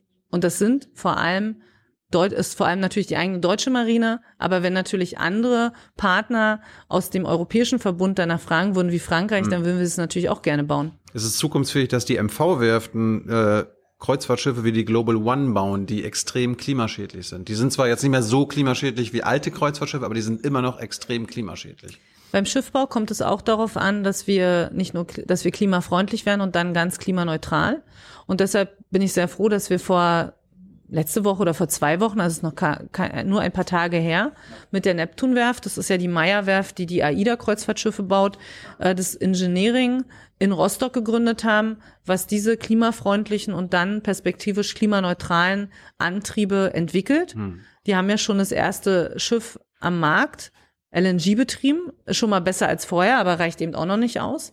Und da muss man sich Schritt für Schritt hin entwickeln. Und ich würde alle bitten, die sich mit diesem Thema beschäftigen, dass sie mit den Ingenieuren, die das entwickeln, sprechen. Es gibt halt noch nicht die perfekte Lösung. Und ich glaube, dass die perfekte Lösung Ingenieure auch nicht von 0 auf 100 hinkriegen, sondern indem sie immer weiterentwickeln. Und Mecklenburg-Vorpommern ist auch hier führend, dass der Schiffbau so weiterentwickelt werden muss, auch ingenieurtechnisch, dass wir klimafreundliche und perspektivisch klimaneutrale Antriebe haben. Deswegen haben wir auch auf der Hanseseel die erste Hanse, äh, Wasserstoffhanse gegründet. Wir haben zum Beispiel ein Schiff dort mal mit Wasserstoff laufen lassen. Aber wenn, wenn die SPD und du sagst klimaneutral bis 2040 MV, das heißt bis spätestens 2040 wird hier äh, noch klimaschädliche Kreuzfahrtschiffe gebaut und danach nicht mehr. Muss ja so sein, ne? Das heißt, dass wir es selber schaffen, dass all das, was in unserem Land an äh, Energie und ähm, Stromversorgung ist, dass wir das eben klimaneutral hinbekommen. Und das heißt, dass wir uns mitbeteiligen, Produkte für die ganze Welt zu entwickeln, die klimafreundlicher werden. Zum Schluss, wir kommen gleich zu euren äh, Fragen. Hans sitzt schon bereit. Ähm, Oma übrigens auch, neben Hans. Ähm, zur Polizei nochmal. Wir erleben in den letzten Monaten immer wieder, in den letzten Jahren, du, du warst ja auch Familienminister und hast da dich gegen rechts engagiert, dass es immer mehr rechte Netzwerke in den Sicherheitsbehörden gibt. Was tust du, was wirst du da in der nächsten Amtszeit, wenn, die, wenn es dazu kommt, tun, die rechten Netzwerke zum Beispiel auch in, in der Polizei in Mecklenburg-Vorpommern zu bekämpfen? Es darf keine rechten Netzwerke im Land geben und schon gar nicht in den Sicherheitsbehörden. Aber es gibt Die sie ja Landesregierung hat sich immer ganz klar gegen Rechtsextremismus positioniert. Wir sind das Land, was das NPD-Verbotsverfahren ganz federführend mit betrieben hat, als viele noch ihre Zweifel hatten, ob es richtig ist. Und ich bin ganz sicher, dass die große Mehrheit der Mitarbeiterinnen und Mitarbeiter in den Sicherheitsbehörden genau dafür arbeitet, dass wir äh, die freiheitlich-demokratische Grundordnung durchsetzen, auch gegen Extremisten und vor allem gegen Rechtsextremisten. Das will ich vorweg schicken. Nichtsdestotrotz gibt es diese Probleme, dass es rechte Netzwerke gibt und das muss aufgeklärt werden. Das muss natürlich in erster Linie durch die Polizei und Staatsanwaltschaft aufgeklärt werden. Wir selber als Land haben eine Kommission eingesetzt, die uns Empfehlungen gegeben hat, wie Strukturen entwickelt werden. Diese Strukturentwicklung, diese Vorschläge habe ich unterstützt. Und ich habe den neuen Innenminister gebeten, als er sein Amt angetreten hat vor einigen Wochen, dass seine allererste Aufgabe sein muss, all diese Verdachtsmomente und Vorwürfe aufzuklären. Denn es darf gar keinen Zweifel daran geben, dass unser Land Rechtsextremismus bekämpft. Du hast den Innenminister angesprochen, der Alte musste ja zurücktreten, Herr Caffier. Was hast du gedacht, als du zum ersten Mal gehört hast, dass, dass er eine Waffe bekommen hat von einem Nazi? Das glaube ich jetzt nicht. Was denn?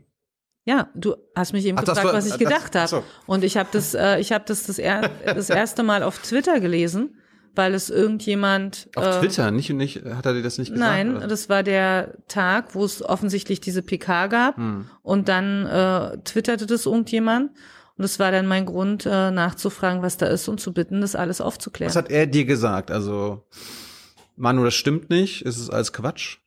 Wir hatten dann äh, Tage, ich weiß es jetzt nicht mehr zeitlich genau, aber ich habe darum gebeten, alles, was es zu diesem Vorgang gibt, öffentlich zu machen und die Karten auf den Tisch zu legen. Ähm, jeder, der mich kennt, weiß, das ist immer meine Devise, egal wie problematisch es gerade ist, man muss die Karten auf den Tisch legen. Und er hat mich dann informiert, so wie die Öffentlichkeit, dass äh, er diese Waffe gekauft hat. Und du hast mich eben gefragt, was ich in diesem Moment, als ich das erste Mal davon erfahren habe, und das war, als ich irgendwie durch Twitter scrollte und gelesen habe, dass es diese PK gab, da habe ich gedacht, das glaube ich jetzt nicht. Wann das hast- wann das war eben mein? Satz darauf Ja, bezogen. Das war eine eher eine authentische Antwort darauf. Danke. Aber wann hast du es geglaubt? Als er es zugegeben hat?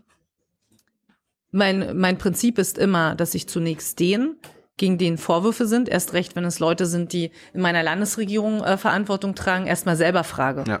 Und als er es mir dann gesagt hat, äh, ja, dann wusste, also dann hatte ich den Fakt. Aber wie ne? konnte, kannst du gefragt, wie ihm das passieren konnte, dass er bei einem Rechtsextrem eine Waffe herbekommt? Er sollte sie sogar geschenkt bekommen haben, kommt jetzt raus, ne?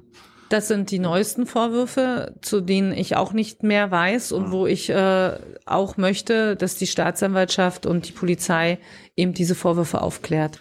Gut. Hey Leute, Thilo hier. Unsere naive Arbeit in der Bundespressekonferenz und unsere wöchentlichen Interviews, die sind nur möglich, weil ihr uns finanziell unterstützt. Und damit das so bleibt, bitten wir euch, uns entweder per Banküberweisung oder PayPal zu unterstützen.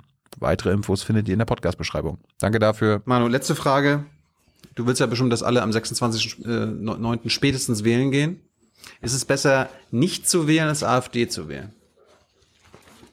Es ist besser zu wählen und demokratisch zu wählen. Es gibt genügend demokratische Parteien. Es gibt demokratische Alternativen zur AfD. Und mir ist es am liebsten, dass sozialdemokratisch gewählt wird, weil diejenigen, die möchten, dass ich meine Arbeit für Mecklenburg-Vorpommern fortsetze, sollten auch zur Wahl gehen am 26.09. oder jetzt schon per Briefwahl SPD wählen. Dass demokratische Parteien gewählt werden sollen, ist außer Frage. Das war jetzt aber nicht die Frage. Es gibt viele NichtwählerInnen, die sagen, äh, entweder gehe ich nicht hin oder ich wähle die AfD. Was sagst du? Ist es besser, dann zu Hause zu bleiben oder dann doch zur Wahl zu gehen und damit AfD zu wählen? So einfach mache ich es mir nicht und auch nicht den Bürgerinnen und Bürgern, denn natürlich begegnet mir in Gesprächen sowas auch und dann versuche ich die Leute davon zu überzeugen, zur Wahl zu gehen und jemand aus dem demokratischen Spektrum zu wählen. Denn alle demokratischen Parteien bieten Kandidatinnen und Kandidaten und natürlich werbe ich für die SPD, für eine starke SPD, damit ich die, In die Inhalte in den nächsten äh, Jahren fortsetzen kann. Und man muss sich darüber im Klaren sein, wenn man nicht zur Wahl geht, dann gibt man auch seiner Stimme indirekt der AfD. Aber wenn jemand sagt, ich will jetzt AfD wählen, das ist eine rechtsextreme Partei, dann sagst du, okay, ist besser, als wenn du nicht zur Wahl gehst, oder was? Das das, sage- das ist doch eigentlich besser, dass derjenige oder diejenige nicht hingeht, oder? Das sage ich nicht, sondern ich versuche, den Bürger, die Bürgerin im Gespräch davon zu überzeugen, eine demokratische Partei, am besten die SPD zu wählen. Manuela Schwesig, vielen Dank für deine Zeit. Schön, dass es geklappt hat. Schön, dass du nochmal hingekommen bist. Lass uns das gerne noch mal ein paar Jahren äh, wiederholen, wenn du Lust hast. Vielen, vielen Dank. Und jetzt kommt Hans mit den Gerne. Zuschauerfragen.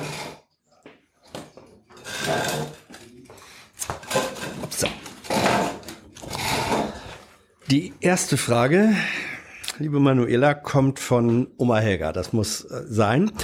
Ähm, Tilos Oma Helga. Also die hat mich autorisiert, diese Frage Sie zu können stellen. die Frage auch selber stellen. Äh, ja, jetzt äh, die Rollenverteilung ist so, dass ich es habe. Also wir haben das besprochen. Sie sagt, ähm, meine letzte Rentenerhöhung betrug drei Euro. Ich habe seit meinem 18. Lebensjahr in der Landwirtschaft gearbeitet und finde das ungerecht, zu wenig. Auch deswegen, weil in der Landwirtschaft zum Teil Löhne in Naturalien ausgezahlt wurden. Und das geht dann eben nicht in die Rentenberechnung ein. Also was könnt ihr tun oder was wollt ihr tun, um diese Ungerechtigkeit auszugleichen? Also wir haben äh, drei Sachen. Zum einen ist es wichtig, dass das Rentenniveau nicht weiter sinkt. Es gibt ja eine Rentenformel, die beabsichtigte, dass die Renten, das Rentenniveau weiter sinken kann. Das ist gestoppt und das muss auch so bleiben. Dafür muss der Staat zukünftig immer wieder den Zuschuss erhöhen zur Rente. Zweiter Punkt, wir haben uns eingesetzt, gerade Mecklenburg-Vorpommern, ähm, Erwin Sellering und ich gemeinsam vor einigen Jahren, dass die Rente Ost-West angeglichen wird.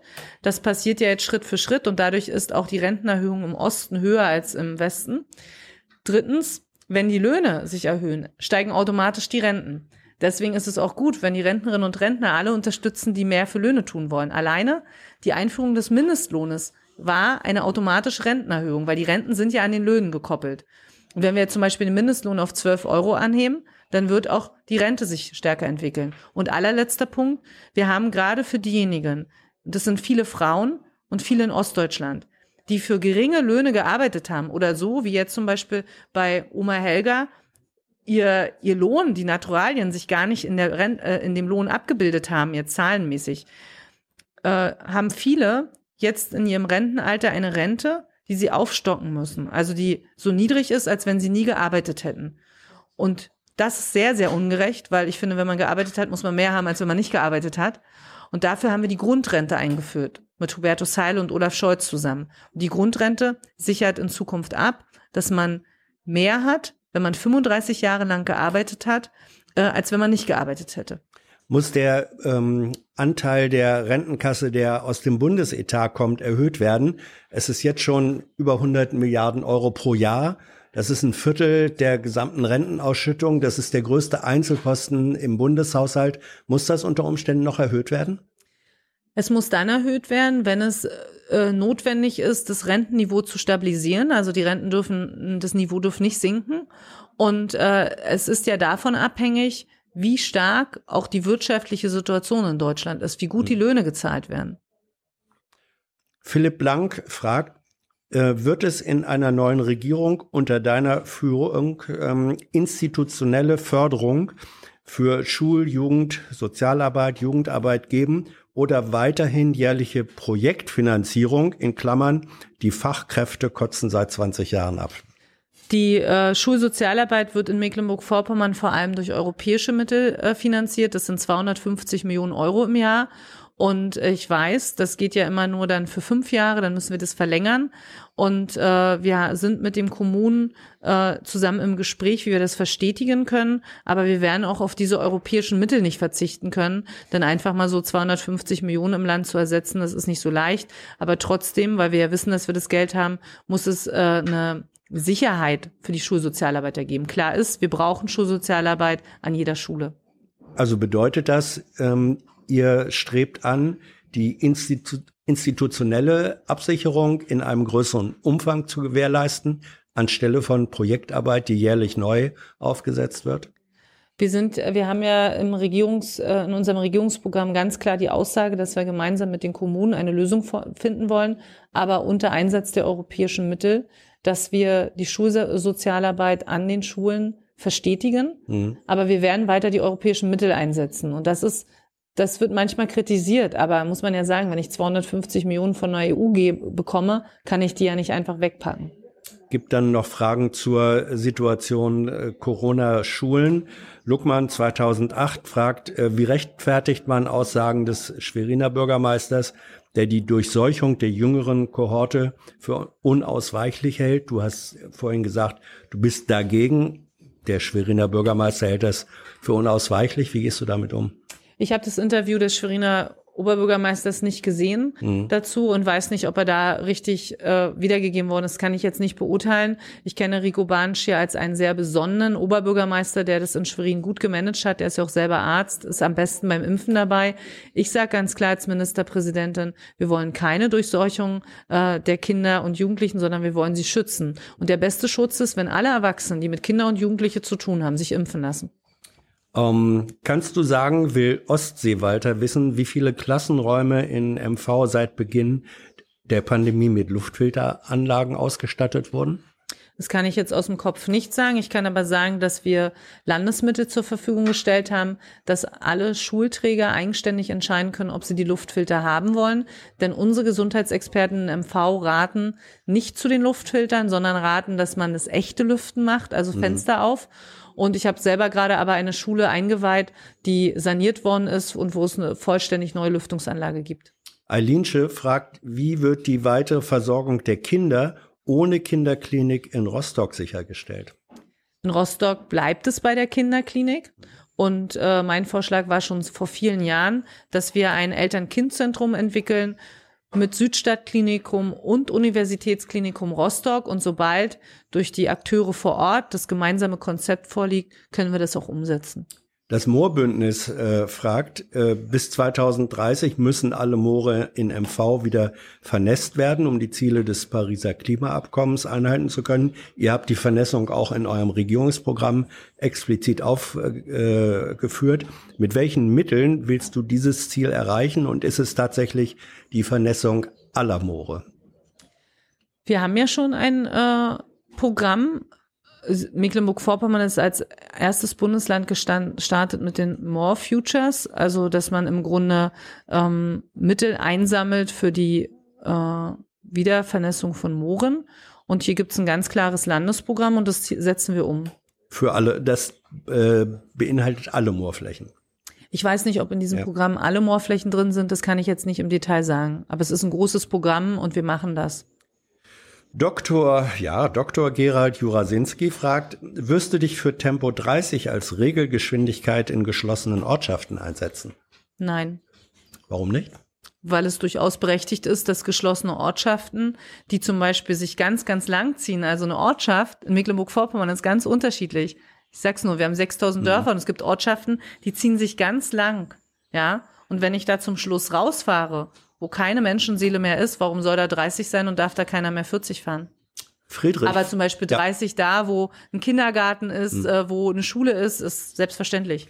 Friedrich fragt, ähm, Tourismus in MV, habt ihr da eigentlich schon das Maximum erreicht oder ist da noch mehr drin? Und mit welcher Strategie kann der Niedriglohnsektor in diesem Bereich abgebaut oder verdrängt werden?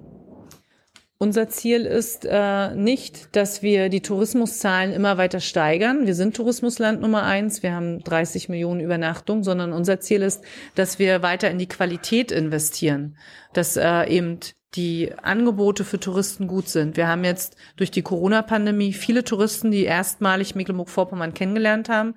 Zum Beispiel viele aus Bayern oder Baden-Württemberg begegnen mir jetzt im Land, weil die fahren sonst zum Mittelmeer und jetzt haben sie sich eben für die Ostsee entschieden. Das ist auch die bessere Entscheidung und äh, haben eben unser Land neu entdeckt. Und wir sollten darauf setzen, dass die Touristen länger bleiben, dass äh, durch die Touristen eben auch natürlich wirtschaftlich Geld gelassen wird, so wie hier, wo wir gerade sitzen, im Café und, und, und. Und deswegen ist nicht das Ziel immer mehr, sondern es ist das Ziel, die Qualität zu steigern. Der Niedriglohnsektor? Da bin ich sehr froh, dass die NGG mit dem, mit dem, mit dem Tourismusbereich einen Tarifvertrag verhandelt hat und der Fachkräftemangel zeigt, dass die Betriebe ihren Fachkräften, oh, dass die Betriebe ihre Fachkräfte auch gut bezahlen müssen. Zwei Fragen haben wir noch. Zum einen Thema LNG. Anne und Franziska sagen, äh, du argumentierst gegen LNG mit dem Hinweis, du willst kein amerikanisches Frackinggas. Ist dir bekannt, dass LNG aus äh, Südamerika und aus Afrika nicht Frackinggas ist, sondern dass es verflüssigtes Erdgas ist, sodass dieses Argument da gar nicht zählt? Ja, aber es würde trotzdem mit dem Schiff hierher kommen müssen aus Südafrika. Aber es wäre kein amerikanisches Frackinggas. Ja, aber auch das halte ich für falsch, dass wir dieses Gas Hm. mit Schiffen von Südafrika nach äh, Mecklenburg-Vorpommern transportieren. Die letzte Frage von ziemlich vielen auf Twitter gestellt, unter anderem von Tilman Saug. Ähm, du warst äh, beim Homöopath Homöopathie-Kongress 2019 in Stralsund Schirmherrin. Ähm, hältst du das nach wie vor für richtig? Das Argument ist oder die Kritik ist, dass damit, wie auch von der Ärztekammer kritisiert, ähm, wissenschaftlich nicht nachgewiesenen Methoden sozusagen Autorität verleiht, verliehen wird. 75 Prozent der Bürgerinnen und Bürger wünschen sich eine ganzheitliche Medizin in Deutschland. 80 Prozent wünschen sich, dass sie selber Einfluss auf Therapien und äh, auch äh, Medikamente haben.